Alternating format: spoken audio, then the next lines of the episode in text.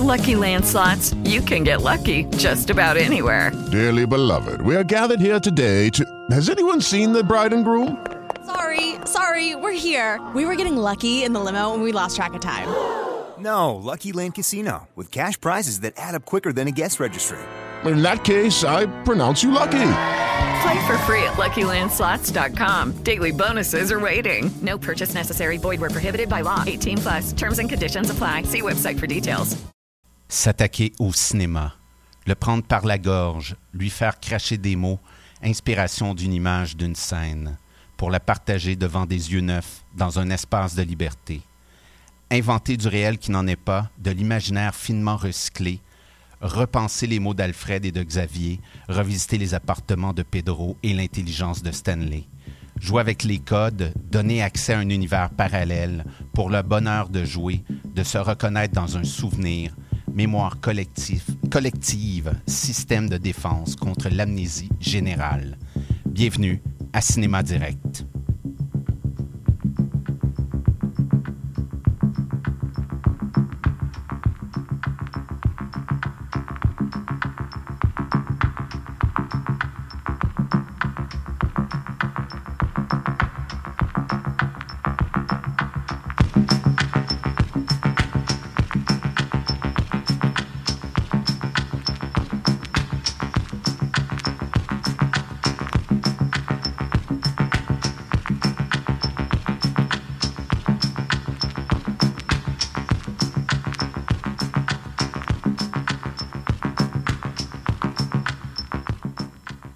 Bonsoir, bienvenue à une nouvelle émission de Cinéma Direct. Daniel Racine au micro pour cette heure d'actualité cinématographique.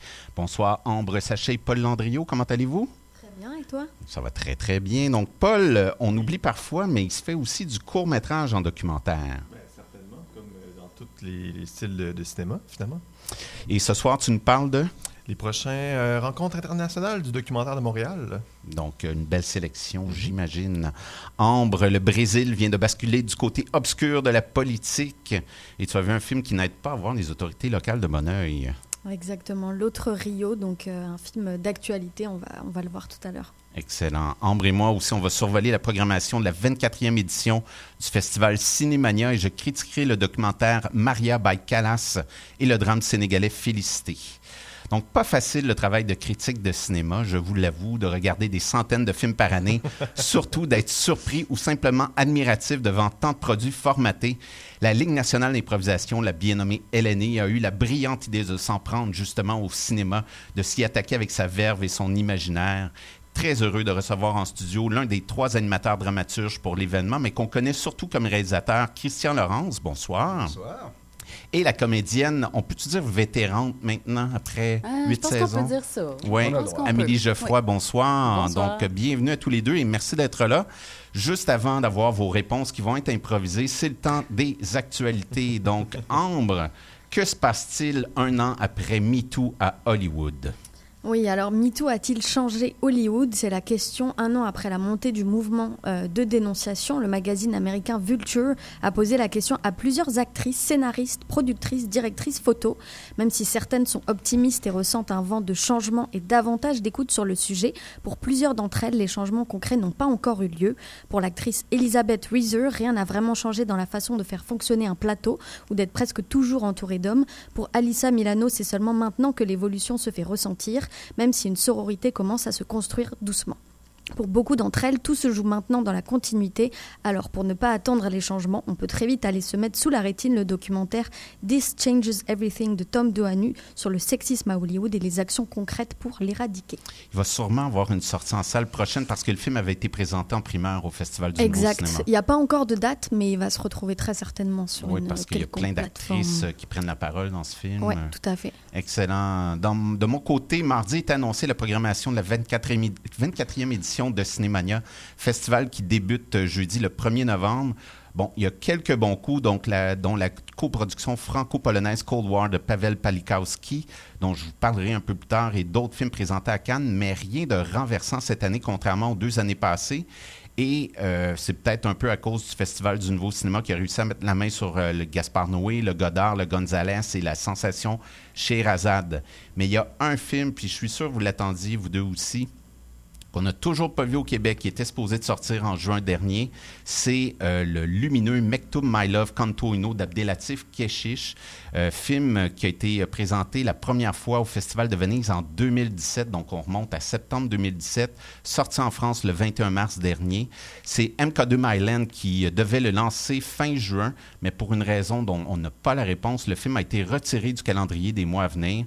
Et là, j'ai appris cette semaine que MK2 n'est même plus dans le coup. Hmm. Donc, le film est dans une espèce de no man's land, euh, dans, dans les limbes de la distribution au Québec. Et Dieu sait que les films français s'y baignent. Il de films qui ont jamais pu traverser. Ben, peut-être aussi une conséquence justement du mouvement MeToo et tout ça. Euh, Keshish Ouais. est quand même un peu abonné aux controverses autour. ah, ouais, euh, tu mélangerais ça là- là-dedans? ben, possiblement. Tu sais, peut-être que justement, on a peur que le, que le, le film soit mal reçu euh, dans Mhm. l'air du temps. et- Moi, j'ai eu la chance de le voir en avril dernier quand j'étais en France et c'est vraiment un petit bijou encore une fois. Puis, Bah, Il y a eu beaucoup de controverses dans les critiques en France aussi, par rapport à ce film-là, Ouais. ah ouais, bon, par rapport au regard qu'ils posaient en tout cas sur les femmes. Donc, euh, ouais. J'ai hâte d'en jaser avec toi. on va espérer sa sortie. Ouais. Donc, à défaut d'avoir le film, on va au moins aller entendre une des pièces tirées de la bande originale de Mektoub My Love, Canto No. Voici Tarab Andalousi Tawashi de l'orchestre arabou Andalo de Fès.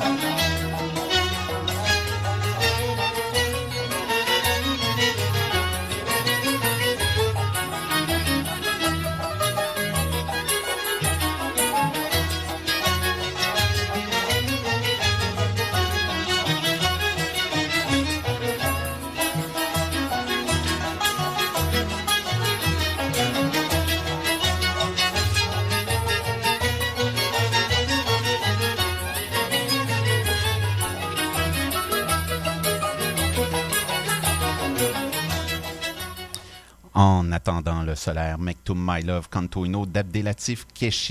Donc, le cinéma a été adapté au théâtre à plusieurs reprises que l'on pense à la récente production du déclin de l'Empire américain. C'est désormais autour de l'improvisation de s'y intéresser pour nous parler de la LNI s'attaque au cinéma.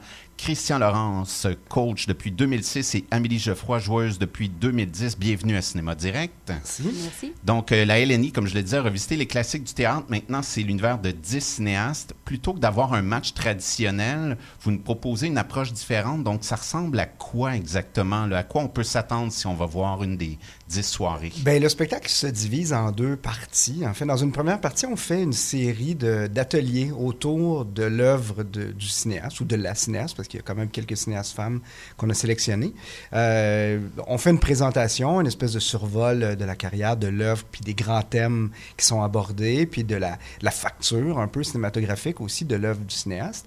Puis après, on décortique cette œuvre-là en proposant avec les trois euh, artistes en scène. Donc, en fait, je dis trois, c'est pas vrai, il y a trois improvisateurs, mais on a aussi un musicien qui va improviser, un éclairagiste qui va être improvisé.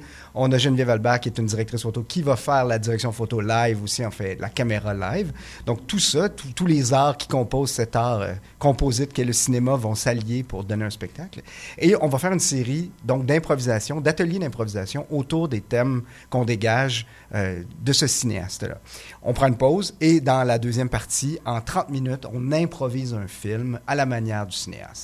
Qu'on va pouvoir suivre live aussi sur grand écran. Exactement. Absolument. oui. Avec la vidéaste. Mais en fait, il y a toujours deux, par- comment je peux dire, euh, il y a deux niveaux de jeu sur la scène. On- il y a toujours un écran. Tout ce qu'on va faire va être diffusé sur l'écran. Euh, c'est comme si on voyait un film et le making-of en même temps.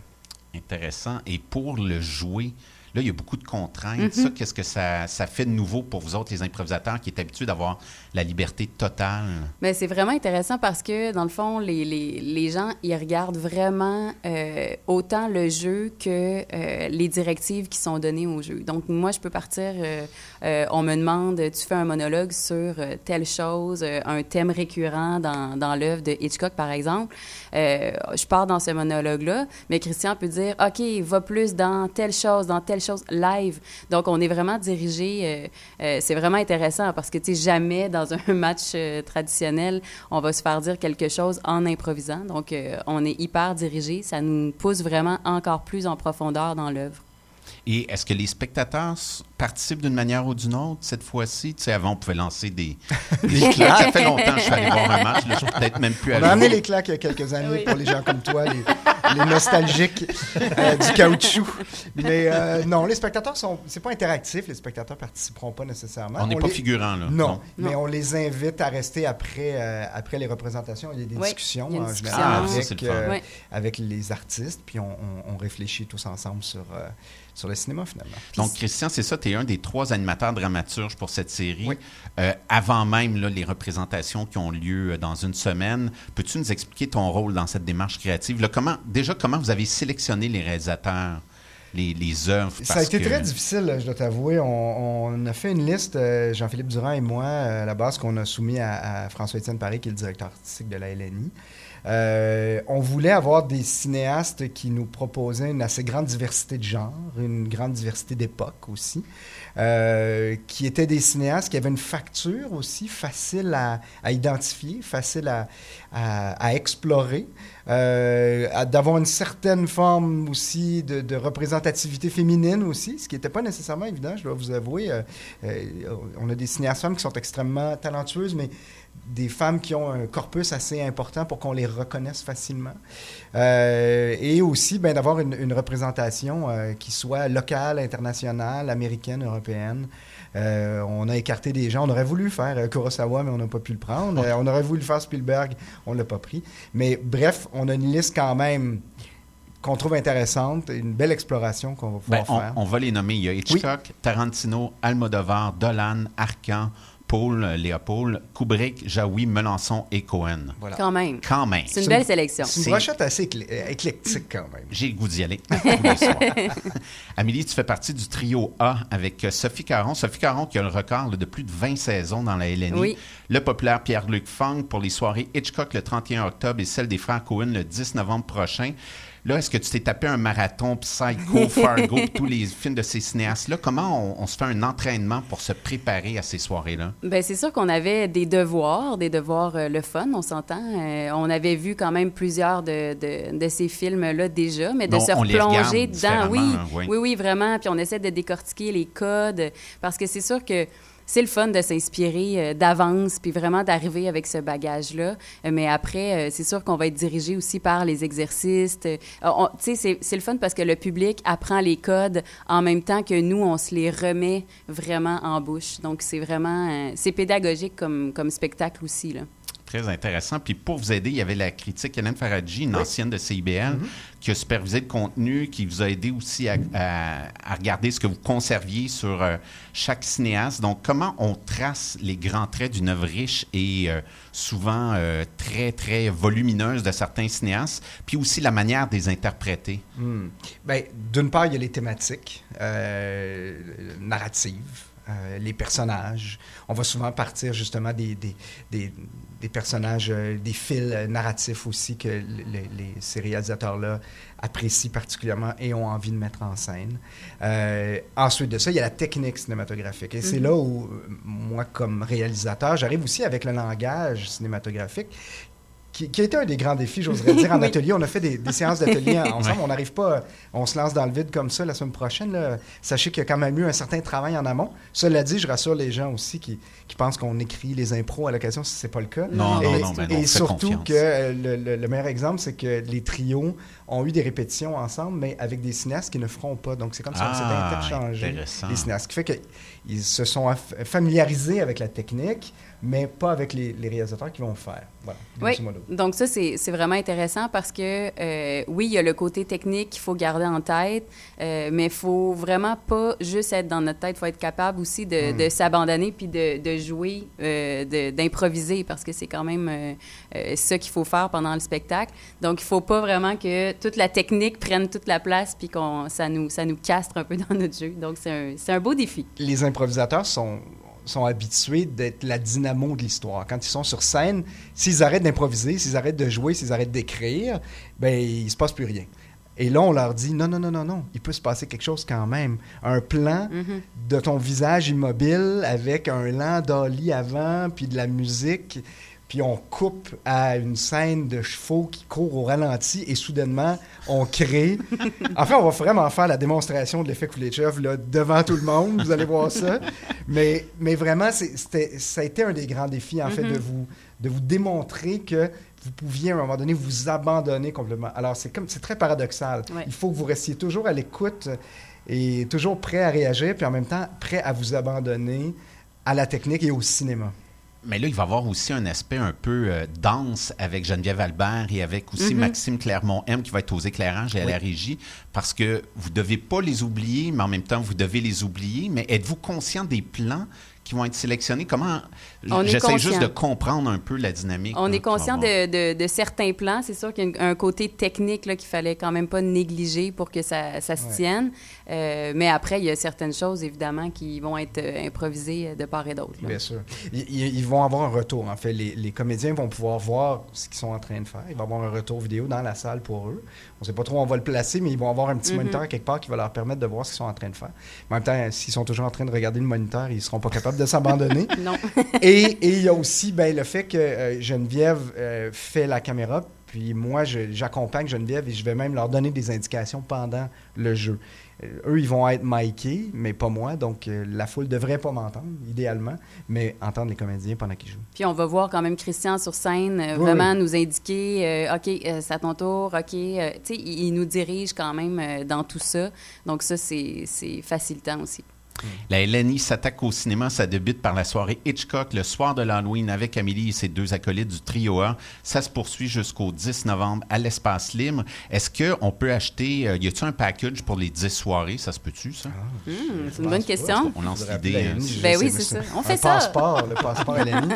Non, mais faites vite parce que je Ça sais qu'il y a vite, déjà hein. beaucoup de spectacles qui sont, qui sont déjà remplis. Oui. Donc, euh, complet, en fait. Donc, euh, faites vite. mais il reste des billets, par exemple. Excellent. Christian Laurence, Amélie Geoffroy, un gros merci d'être venu en studio. Amusez-vous bien. Merci. Ça Merci devrait beaucoup. être très, très intéressant. Bien hâte d'y être le, le 31. Donc, petit clin d'œil musical. Partons entendre la pièce I Am a Man of Constant Sorrow tirée du film Oh Brother, Where Art Thou? des frères Cohen.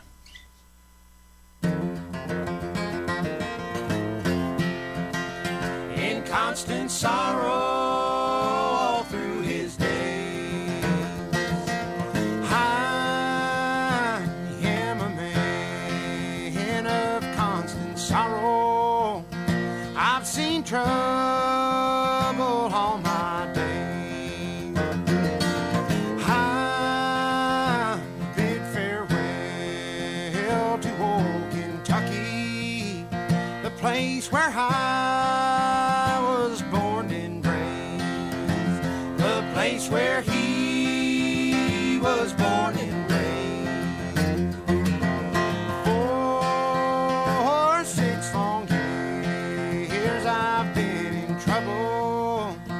pleasure head.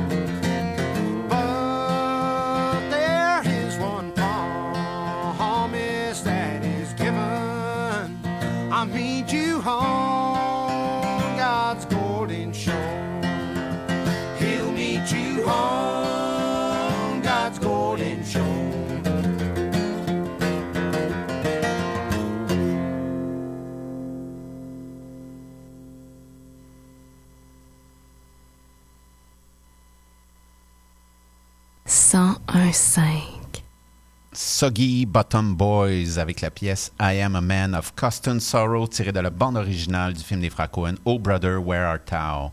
Coin Sainte-Catherine et Saint-Laurent dans le studio principal de CBL 101.5 FM. Cinéma Direct se poursuit. Ambre et moi avons survolé la programmation du Festival Cinémania et nous y allons de deux suggestions chacun. Ambre, ton premier coup de cœur potentiel. Alors, euh, c'est un film que j'attendais hors Cinémania aussi depuis un moment, depuis quelques mois. Donc, c'est Le Grand Bain. De, de Gilles Lelouch, donc, qui est acteur mais aussi réalisateur, euh, avec une assez incroyable brochette d'acteurs et hein. actrices françaises, je dois dire. Euh, Benoît Poelvoorde, Mathieu Amalric dans le rôle euh, donc, du personnage principal dépressif. Ça y va Euh, bien déjà. Ça lui va très bien. Leila Bekti, Marina Foïs, euh, Philippe Catherine, Virginie Efira, Guillaume Canet et Félix Moiti.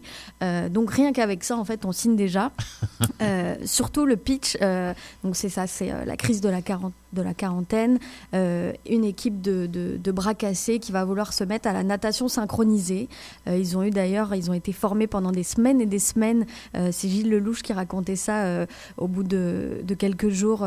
donc celle qui entraîne au JO la natation synchronisée féminine a dit ça n'arrivera pas. Et puis trois semaines plus tard, elle a dit bon, je crois qu'on a un film enfin. Donc on s'attend à une vraie bonne comédie française, on espère, un feel good movie, comme il s'en fait rare en France, des corps d'hommes hors des clichés et une déconstruction de la masculinité. Avec Philippe Catherine, on sort des clichés. Voilà, Euh, une première nord-américaine euh, donc euh, exceptionnelle le 5 novembre euh, dans une piscine, celle du centre sportif MAA Rupil, en présence du cinéaste Gilles Lelouch, et une deuxième projection le 8 novembre avec une sortie prévue le 9 novembre. Excellent. Et ton second choix est en compétition à Cannes cette année. Oui, Les Filles du Soleil, donc c'est un film inspiré des faits réels, de faits réels, réalisé et scénarisé par Eva Husson qui avait fait Bang Bang, en, Bang Gang en 2015. Euh, un passage remarqué, tu l'as dit, à Cannes en compétition officielle. Présentation spéciale au TIFF également, euh, des actrices de grand talent et au charisme monstre, euh, Golshifteh Ah. Farah Hani. J'ai mis du temps à, bien prononcer son nom. Et Emmanuel Berco, donc l'une ancienne juriste et euh, commandante d'un peloton kurde de soldats euh, Merga et l'autre photographe reporter de guerre donc qui la suit sur le terrain. Euh, ça va être l'histoire de la rencontre entre ces deux femmes, Bahar et Mathilde, euh, alors que le groupe se prépare à libérer une ville sous l'emprise de Daesh.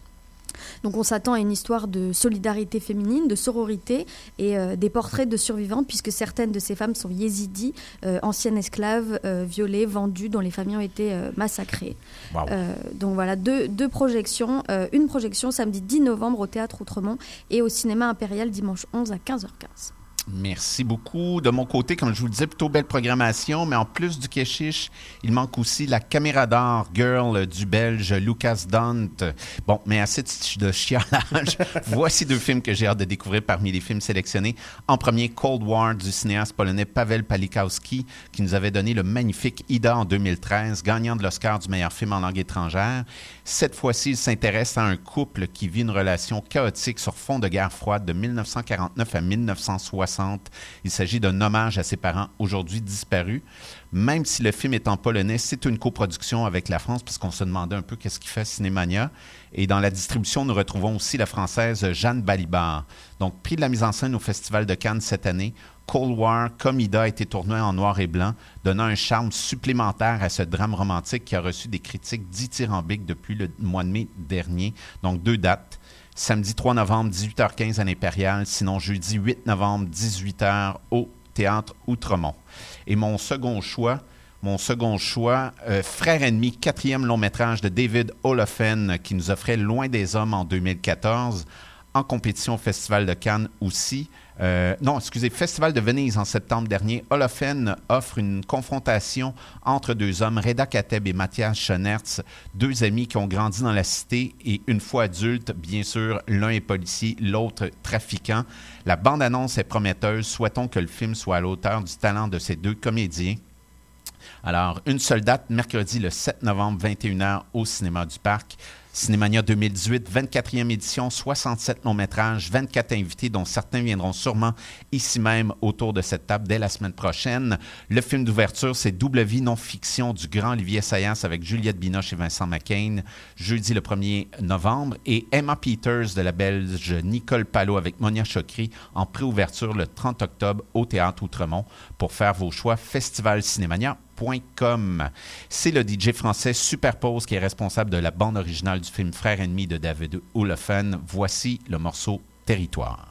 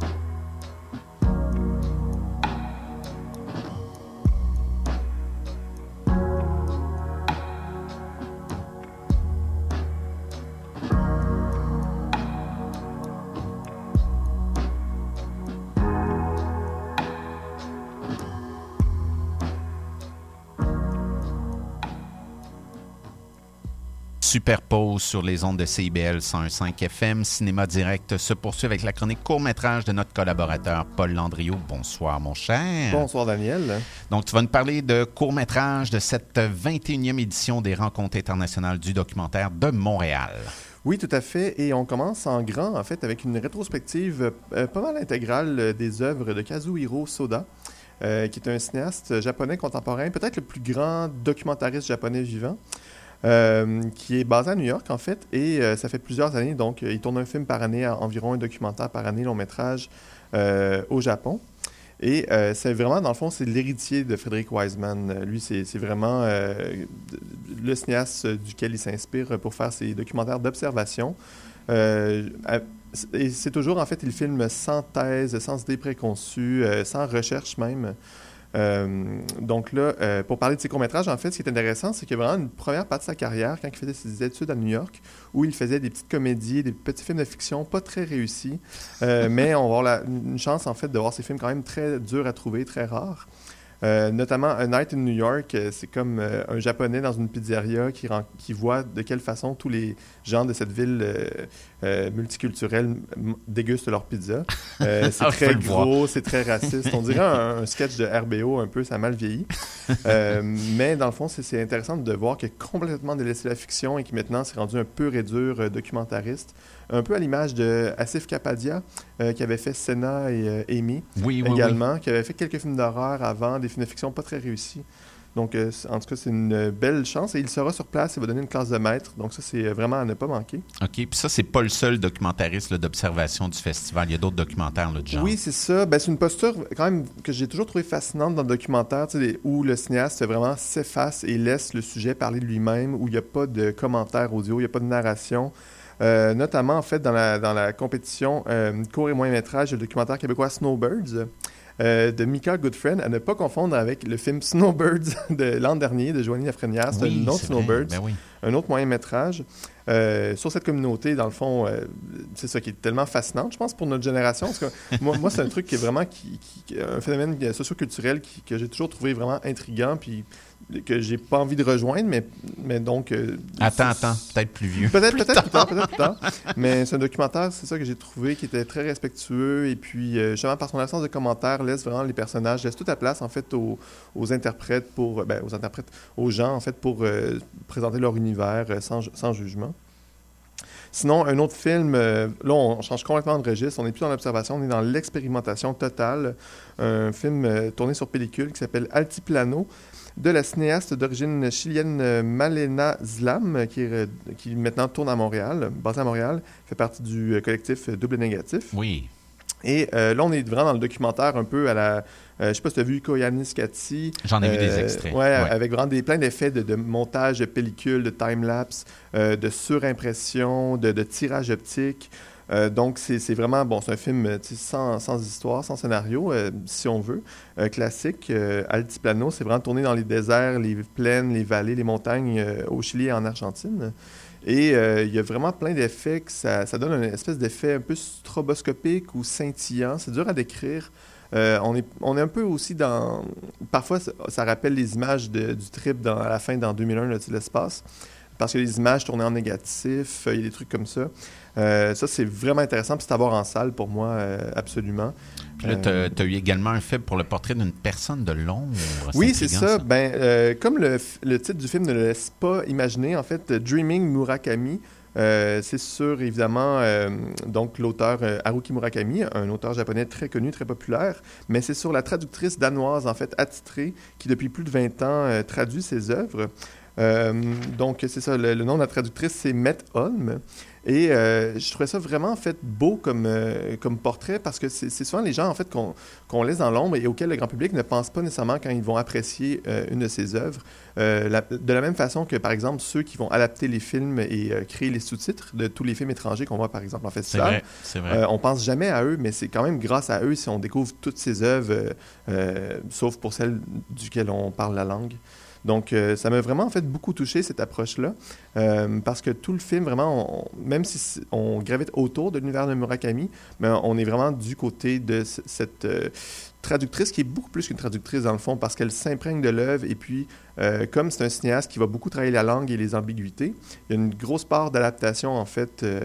qu'elle doit accomplir. Donc, c'est ça, ça me, fait, ça fait penser un peu, je sais pas si tu as vu passer plus récemment dans l'année le documentaire Film Worker, Non. euh, qui était sur euh, Léon Vitali, qui est un, acteur euh, britannique qui était promis à une carrière renversante, surtout après qu'il ait décroché l'un des rôles principaux dans Barry Lyndon de Kubrick, mais qui, suite au contact justement avec Stanley Kubrick, a décidé de laisser tomber sa carrière d'acteur pour devenir son assistant. Ah ce qui est assez inédit dans l'histoire du cinéma. Et il est devenu vraiment, c'est un personnage de l'ombre qui était vraiment au service de Kubrick. Et, euh, bon, Kubrick nous a quittés en 99. Et lui, dans le fond, est devenu un peu le gardien un peu euh, de son œuvre. Et il continue encore aujourd'hui à travailler sur les restaurations, sur les expositions autour de Kubrick. Euh, parce qu'il a travaillé, pendant 20 ans auprès de lui euh, et il connaît vraiment l'envers du décor de tous ses films. Donc, euh, pour moi, ce Dreaming Murakami, c'était un peu une, autre façon, justement, de, mettre vraiment le focus sur une personne qui n'est jamais vraiment au-delà de la scène, qui est plutôt dans les coulisses d'ordinaire. Donc, c'est ça. En fait, pour ce documentaire et pour plusieurs autres, moi, je vous invite à aller voir les films aux rencontres internationales du documentaire de Montréal, qui commence donc le 8 novembre. Ça arrive vite. Euh, ça arrive bientôt. On parle de Cinémania, on parle de RIDM. On est vraiment en pleine saison des festivals.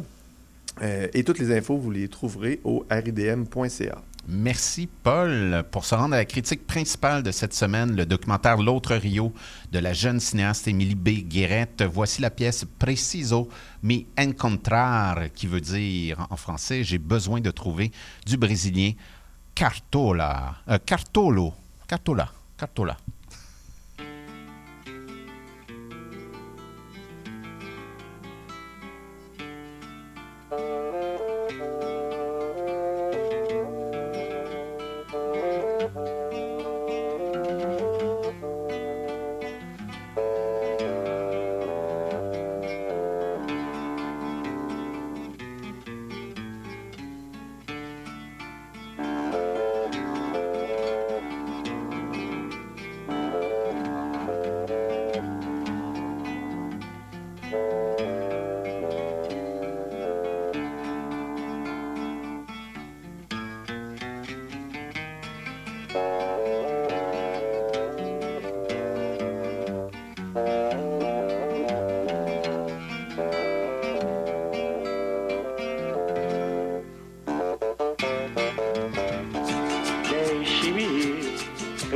Andar. Vou por aí a procurar. Sorrir pra não chorar. Deixe-me preciso andar. Vou por aí a procurar. Sorrir pra não chorar.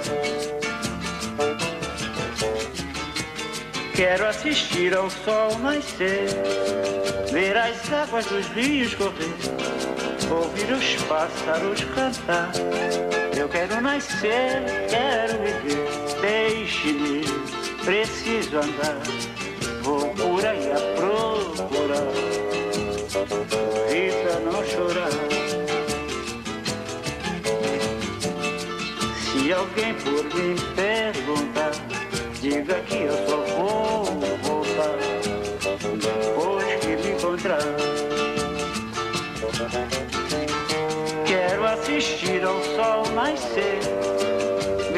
águas dos rios correr, ouvir os pássaros cantar. Eu quero nascer, quero viver, deixe-me, preciso andar. Vou por aí a procurar, sorrir pra não chorar. Deixe-me preciso andar.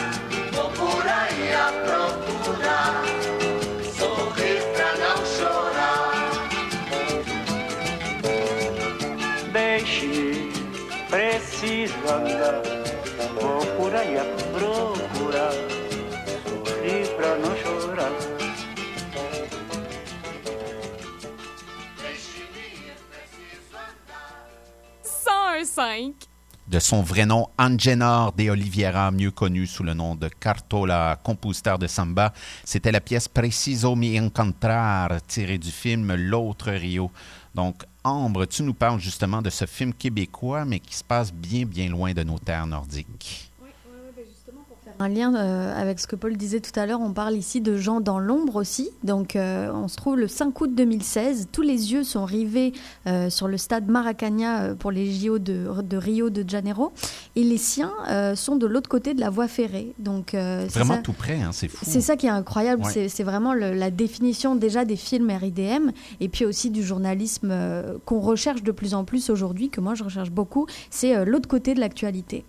Donc ici, euh, euh, la réalisatrice euh, parle de l'occupation IBGE, qui est un bâtiment, un ensemble de logements sans accès à l'eau potable, aucun système de déchets, gangréné et contrôlé par les narcotrafiquants, délaissé par le gouvernement, et bien entendu, on, les tasse un petit peu sous le tapis pendant les JO. Ça s'est fait à Pékin aussi. C'est un documentaire donc d'Émilie Beaulieu-Guérette, qui a fait beaucoup de courts-métrages, de web-séries, donc qui s'intéresse à la justice sociale, à l'immigration à l'immigration, aux histoires humaines, et qui a très envie. En fait, elle, elle partage sa vie entre le Québec et le Brésil. Oui, puis ça Euh, paraît. Ça paraît ça paraît énormément, c'est ça. On parlait. Paul te parlait tout à l'heure euh, de, de se retirer. Ici, c'est intéressant parce qu'elle se retire pas. On entend ses commentaires quand elle pose des questions face au portrait, euh, au portrait face caméra, mais ça rajoute quelque chose parce que déjà, elle parle euh, portugais, Portugais. voilà. Et puis, euh, et puis, on sent que, que elle sublime ces, ces personnes qui deviennent des personnages à part entière et qui, euh, en fait, elle leur redonne une humanité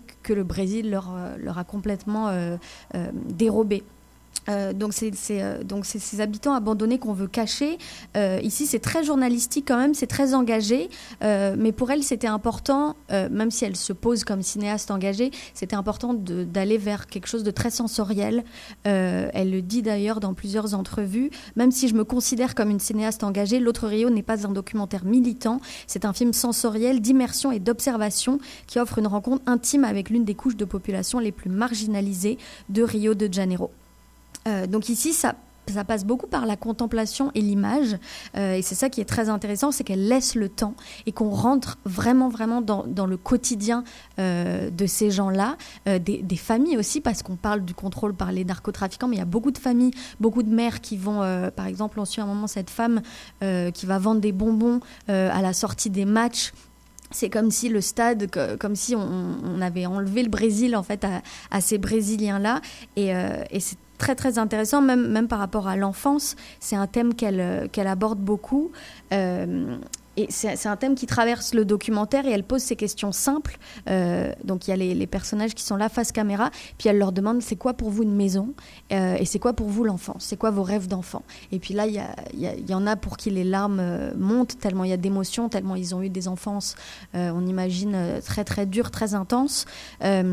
Puis il y en a même une qui lui dit à un moment Mais qu'est-ce que tu fais là avec nous? Pourquoi t'es pas de l'autre côté? Euh, à filmer des touristes Qu'est-ce que tu nous veux? Et Ils se prêtent au jeu en fait et ils finissent par se dire acteurs eux-mêmes. Et ça, c'est très très beau. Et puis euh, euh, la télé devient, devient ici un miroir. C'est-à-dire que tous, autant qu'ils sont, ils regardent les JO, ils les suivent à la télé. Et puis on, on entend ces- cette dichotomie entre euh, les beaux mots sur le Brésil, on parle d'égalité à la télé, on, parle du Brésil comme, euh, comme un pays prospère euh, où tout le monde est égaux. Et puis la réalité entre ça et la réalité de ces Brésiliens laissés pour compte. Euh, je sais que tu l'as vu aussi le documentaire. Ben, moi, je trouve que tu parles justement d'une des scènes fortes euh, Ouais. du film parce que cette image-là nous éclaire carrément sur toute la situation.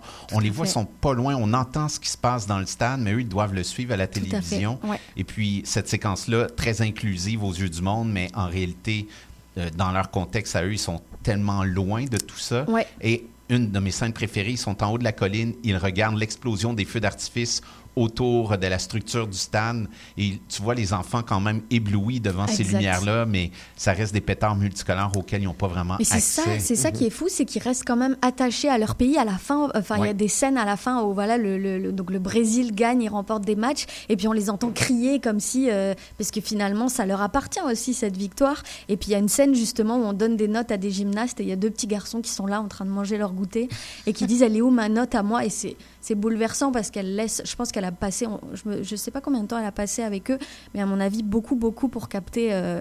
Pour capter ces scènes-là. Et euh, finalement, c'est un documentaire riche et puis d'actualité énormément, puisqu'on en est euh, au deuxième tour des élections présidentielles en ce moment euh, au Brésil, et, et où le candidat, c'est le candidat d'extrême droite Bolsonaro qui est le favori et qui, qui dit apporter un vent de changement malgré son homophobie, misogynie et tout ce qui s'ensuit. Et il y a cette phrase, donc à quel prix Un vent de changement à quel prix Ici, il y a cette phrase très très belle d'un d'un homme qui se pavane devant la caméra, et puis à un moment, il y a les petites filles qui lui disent T'aimes ça, hein Euh, le jeu d'acteur, et puis il dit Celui qui n'est pas filmé est vite oublié. Et ça, euh, Émilie Béguerette l'a bien compris. Euh, donc, euh, c'est un documentaire à voir et, et qui sort demain. qu'on euh, oui, qu'on conseille à tous. Donc, merci Ambre. Tantôt, tu vas avoir un événement fort intéressant à mettre à nos agendas. Donc, pour se préparer à ma critique du film sénégalais Félicité, voici Kapinga Yamba de Kaiser All-Star. Thank you.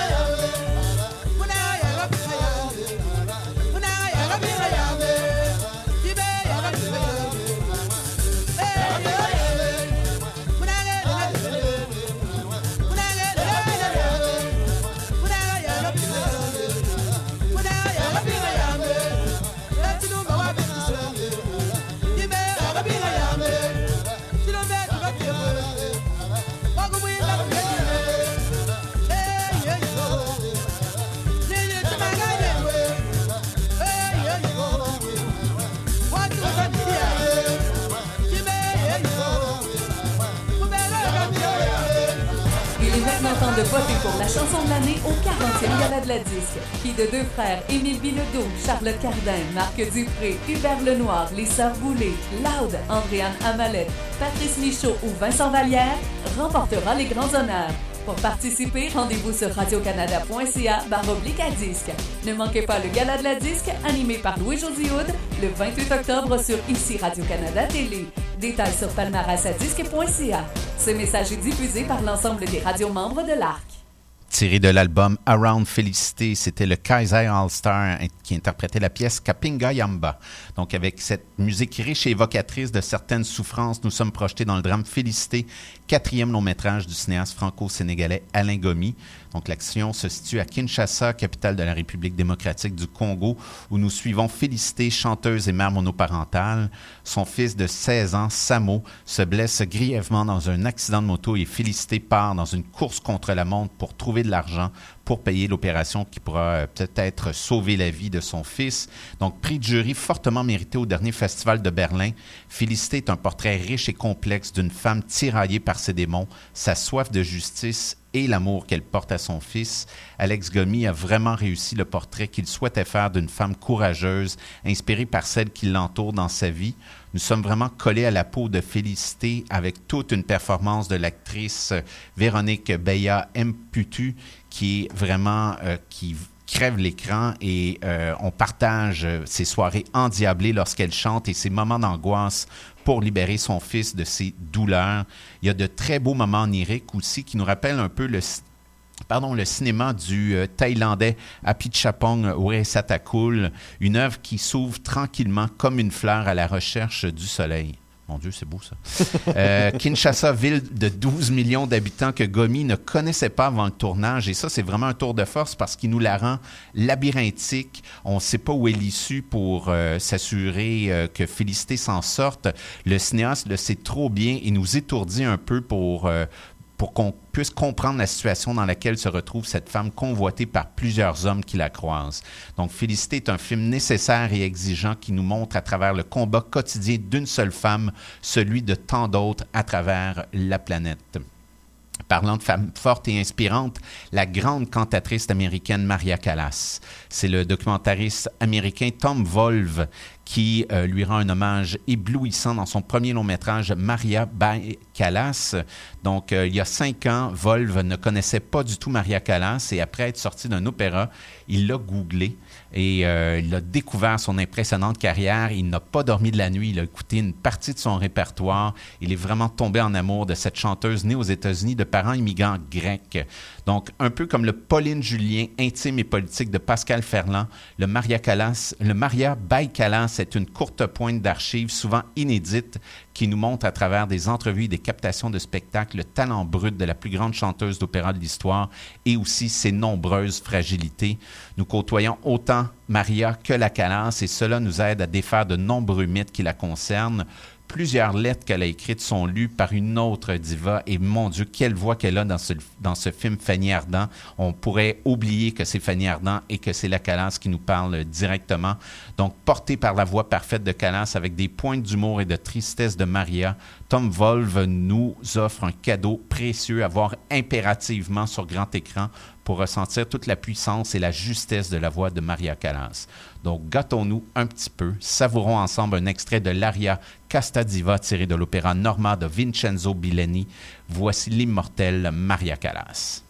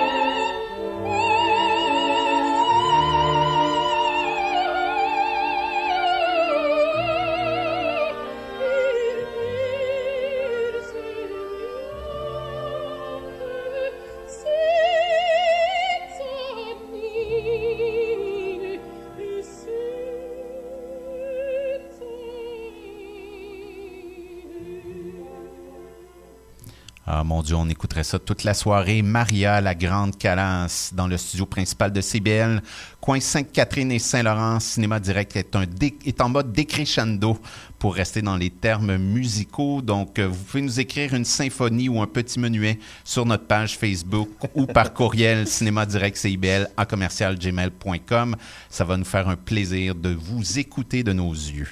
Donc, c'est le temps de sortir vos agendas. Ambre, que nous proposes-tu cette semaine? Alors moi, ce sera pour jeudi prochain, jeudi 1er novembre à 19h, Martine Delvaux, l'immense Martine Delvaux, qui présentera le film Thelma et Louise euh, de Ridley Scott, un pont entre cinéma et littérature, une rencontre à la Cinémathèque québécoise en association avec l'UNEC, l'Union des écrivaines et des écrivains du Québec. Euh, donc cette romancière, professeure, va nous parler euh, de son livre Thelma, Louise et moi et de comment euh, ça a inspiré sa vie. Euh, donc c'est vraiment un, film, un livre en plus qu'elle a écrit euh, comme elle sait le faire entre essai intime et analyse.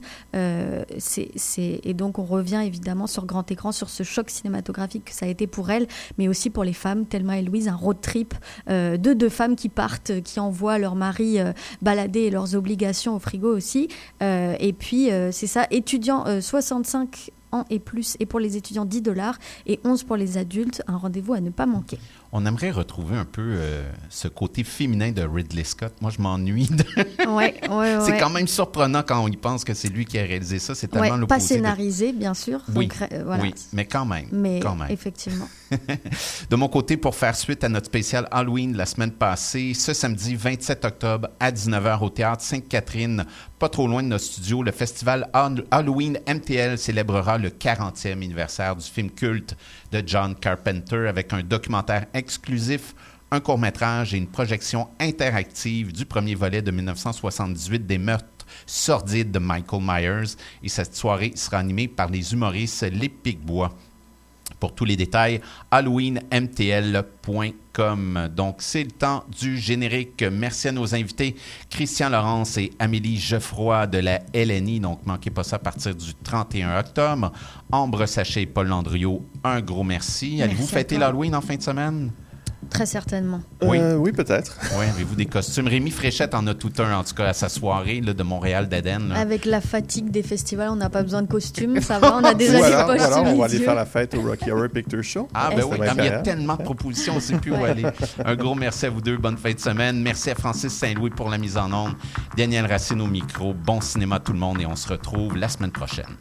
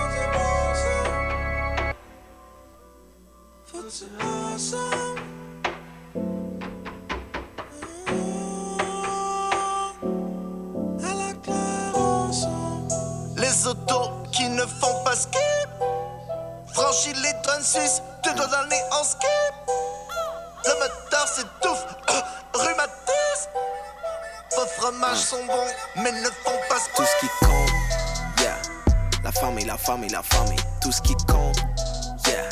La famille, la famille, la famille. Tout ce qui compte, yeah. La famille, la famille, la famille, tout ce qui compte. Yeah. La famille, la famille, la famille. La seule chose qui compte. Famille, la famille, la famille, tout ce qui compte. Yeah. Famille, la famille, la famille, tout ce qui compte.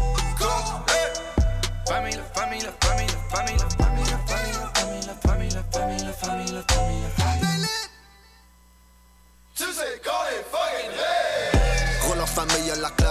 pénassé, se ramasse ici dans la minivan. Pull up et deal, pas pick up le laptop, le load est garanti minimal. On fait ça à maison depuis way back. La moyenne au bâton ment pas elle-même, si tu peux aller sur le site, vas-y checker nos stats. À la point comme ministère NRD qui rapporte les stats. Distribution des récoltes, on est tous dans le même bateau, sur le même calendrier. La saison est bonne, on va manger costaud, ça commence à s'enligner. Fais-les tu sais tu peux peser sur replay. Avant tu pensais pas que c'était ce que c'était, mais finalement t'as changé d'idée. Y'a juste mon team qui relate, gang de mon nom qui répond à l'appel. Le public veut que ça brasse à la clave, veut que ça paye. La famille, ta famille, la famille, bah ouais. Sa famille, ta famille, ma famille, ok. Tout ce qui compte. Seule chose qui compte. La famille, la famille, la famille, la famille. Tout ce qui compte. La famille, la famille, la famille, la famille. Tout ce qui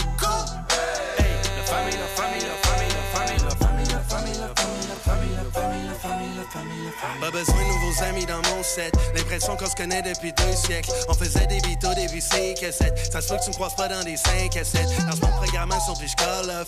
On voyage sur 4 pour Pontaine Lush. On fait une douzaine de mains aides. Y'a pas de coquillage, y'a pas de take-off. Pense encore la thune de ma date au bada. Pas touché au cachet de celle avec Abba. Regardez dans le ciel. À l'automne, les euros migrent au Canada. On kiffe les euros, j'ai précisé plus tôt, mais j'ai dû répéter pour ces fils de puceaux. Faut qu'on j'ai saigné comme le pif de Bruno. Volias plus petite que la b de Bruno. Tout ce qui compte, yeah. La famille, la famille, la famille, tout ce qui compte, yeah. La famille, la famille, la famille, tout ce qui compte, hey. La famille, la famille, la famille, tout ce qui compte. La famille, la famille, la famille, la famille, la famille. Seule chose qui compte. La famille, la famille, la famille, la famille. Tout ce qui compte. La famille, la famille, la famille, la famille. Tout ce qui compte. La famille, la famille, la famille, la famille, la famille, la famille, la famille, la famille, la famille, la famille, la famille, la famille. Joe Ferrier fermé, boutique fermée. Etienne Boss la bossé, Nathaniel Bernier. Shout out à la famille, la famille est belle.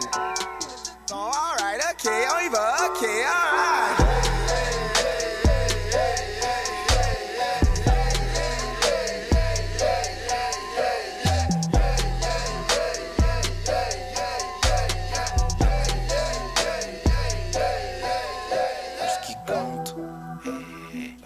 La famille, la famille, tout ce qui compte.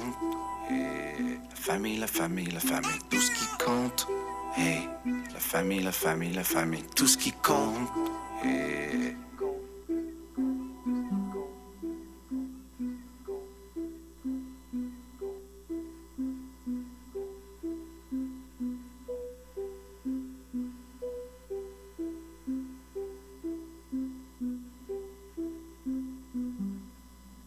Ouvert.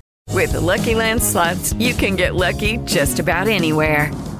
This is your captain speaking. Uh, we've got clear runway and the weather's fine, but we're just going to circle up here a while and uh, get lucky. No, no, nothing like that. It's just these cash prizes add up quick. So I suggest you sit back, keep your tray table upright, and start getting lucky. Play for free at LuckyLandSlots.com. Are you feeling lucky? No purchase necessary. Void where prohibited by law. 18 plus terms and conditions apply. See website for details.